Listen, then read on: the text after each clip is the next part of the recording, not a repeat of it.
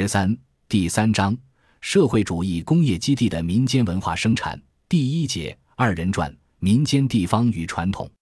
对于当代通俗文化的关注者来说，赵本山之所以是一个难以忽视的对象，除了影响大、受众广、流行时间长，二十年的时间几乎已经可以抵消“流行”这个词所携带的转瞬即逝的含义。相对于其他娱乐明星。其更为不可替代的意义在于一个为大众传媒和知识精英共同建构的神话。赵本山、刘老根二人转代表的是农民文化、民间文化、外省市场文化，在与国家权威媒体及其代表的主流文化的持续合作又不断抗争的过程中，这个来自东北农村的二人转艺人为民间赢得了地位和尊严。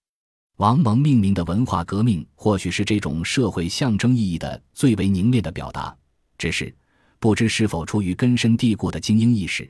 这位著名作家对赵本山的认同，仍是以一种身份区隔作为前提的。不论是从灵魂工程角度，还是优秀作品鼓舞人角度，还是从文艺需要鲁迅式的大师，或是现代社会需要有机知识分子的福柯角度。谁都难以认同赵本山、刘老根式的文艺，把葛兰西的有机知识分子说成是福柯的，也许并不是什么打紧的事，但将进行文化革命的主体排斥在这种身份之外，则不免令人费解。因为决定有机知识分子资质的，不是孤立的知识分子活动的本质，而是各种社会关系的一般的总体，在这个总体当中，一切的人都是知识分子。但并不是一切的人都在社会中执行知识分子的职能。从塑造公众感知的职能角度来说，赵本山不仅和鲁迅一样是知识分子，而且其拥有的有机性早已让今天的鲁迅传人们无法望其项背。这与个人素质无关，而是社会生产方式及其分工体系的历史变迁的结果。与这一社会变革相配合的是一个重新训练。培养人们的意识的过程，由此使人们适应新的情况、条件和要求。这正是葛兰西意义上的文化革命。赵本山的社会象征意义，或王蒙所谓的文化革命，不过是实际上远为深刻而复杂的革命过程在其训练、培养出的头脑中的并不完整的投影而已。在公众的印象中，赵本山之所以不同于一般的小品明星。而具有代言某种民间和地方文化的资质，显然与他为二人转所做的推广和证明密切相关。从举办本山杯二人转大奖赛到打造产业化的刘老根大舞台，赵本山不仅奇迹般的是一种乡土艺术，成为都市流行文化景观，为全国观众所瞩目，而且为了维护这个行当的地位和尊严，他甚至敢于公开抨击作为权力媒介的中央电视台。二零零四年著名的二人转叫停事件及赵本山在晚会直播现场抗议央视的举动，被相当普遍的读解为民间与体制、文化边缘与权力中心的冲突。尤其在市场化改革的大背景下，更是承载着从国家意识形态的束缚中获得世俗生活解放的象征意义。以致刚刚在十年以评选五十位公共知识分子而声名鹊起的《南方人物周刊》。在年终特稿中，将赵本山选入了体现一九七九年以来中国历史进程的二十五年、二十五人。这种历史性的定位与文学史家陈思和描述的新时期文艺的民间的还原不谋而合。该还原的前史是民间文化为左翼政治意识形态改造和压抑的漫长时期。然而，唐以今天主要由赵本山展现给公众的二人转作为考察对象。除非将其家喻户晓的表演手段弃之不顾，我们很难寻找到能与意识形态全然剥离的自在的民间形态。与还原想象刚好相反，其最为显著的民间形式，恰是特定历史和政治情境中的国家创制。按照有据可考的历史叙述，二人转的前身可以追溯为清代出现的蹦蹦戏，系河北莲花落与东北秧歌融合而成。清末民初。流散于乡村野店的蹦蹦戏艺人开始进入东北城市卖艺，也正是在此时出现了最早的省级国家机关查禁蹦蹦的记录。一九一三年，奉天行政公署禁令，此后几乎贯穿整个民国、汉伪满时期，蹦蹦艺人始终处于迭遭禁捕的半地下状态。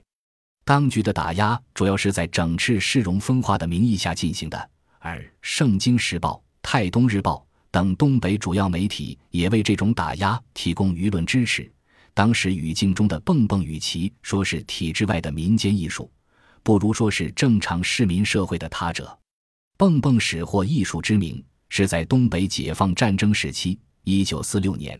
老艺人徐生带弟子进哈尔滨献艺。次年受赠艺术先生锦旗一面，其背景是东北解放区的新政权贯彻毛泽东在延安文艺座谈会上的讲话精神，开始大规模调研建构民间文艺，由此为蹦蹦戏艺人塑造了新的身份。一九五一年，中华人民共和国政务院发出指示，地方戏尤其是民间小戏，形式简单活泼，容易反映现代生活。并且容易为群众所接受，应特别加以重视。关于戏曲改革工作的指示，指示下达后，蹦蹦戏艺人纷纷自称是唱地方戏的，除进入新成立的各级地方戏剧团和民间艺术团，甚至有个别著名艺人到大学任教。在此语境中，蹦蹦一名因携带历史中形成的歧视性含义，遂为艺人所厌。经讨论，最终改成二人转。于一九五三年正式推广，从蹦蹦到二人转的转变，无疑在一个细微的局部反映了中国共产党建构新的民族国家和民族文化的历史过程。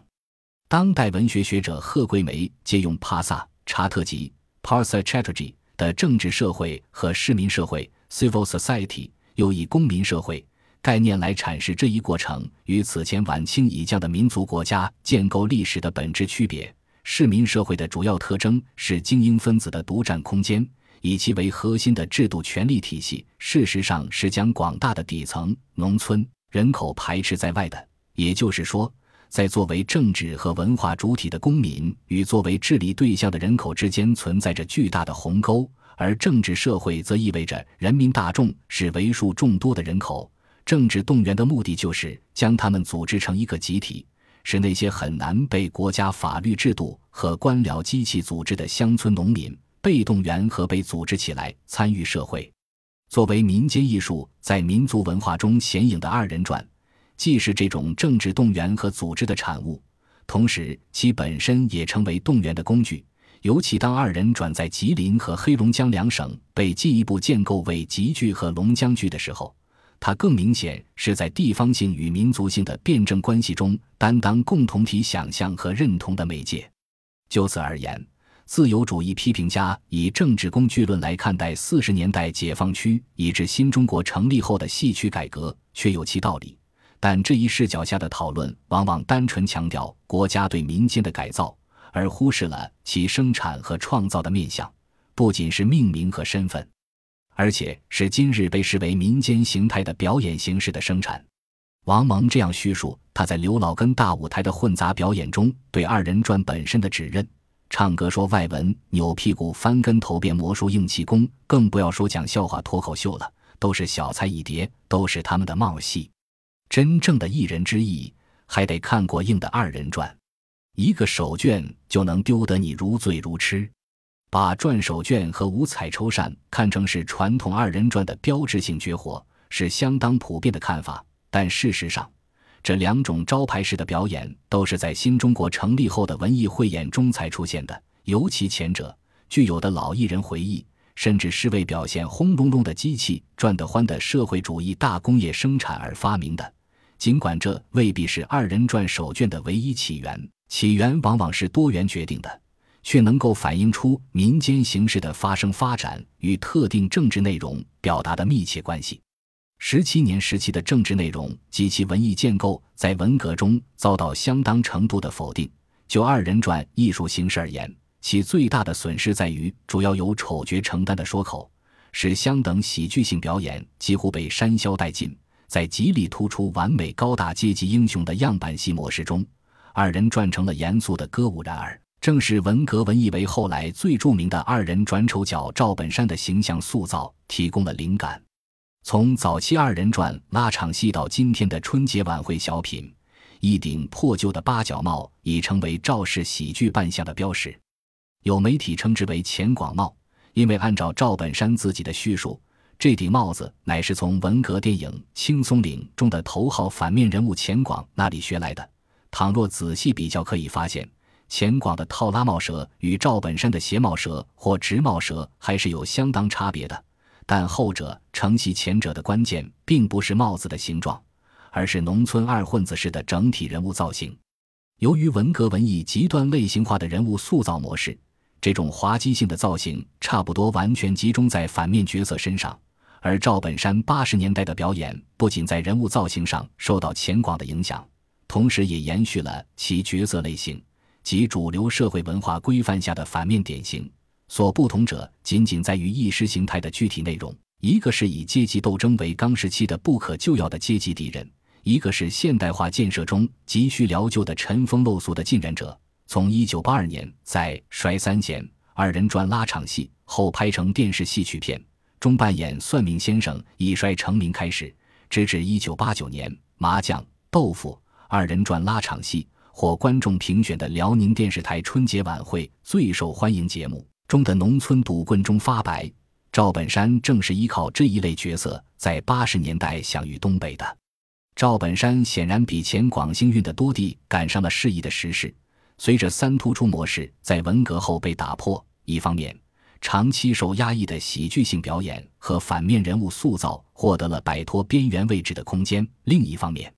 作为二人转的主要滑稽表现手段的史相说口被充分恢复。使香主丑角办公，说口在角色分工上的特征在于丑斗且捧，以丑为主，以旦为辅。在向新时期主流大众文化靠近的过程中，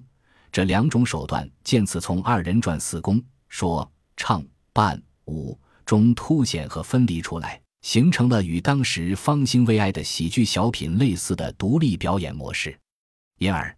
尽管赵本山八十年代在东北脍炙人口的作品主要还是二人转拉场戏，小品则只有如此竞争、老友少新两个，但真正吸引观众的已只是其中说与扮两个方面的丑角表演。这正是二人转演员赵本山后来继而成为央视春晚小品王的前提。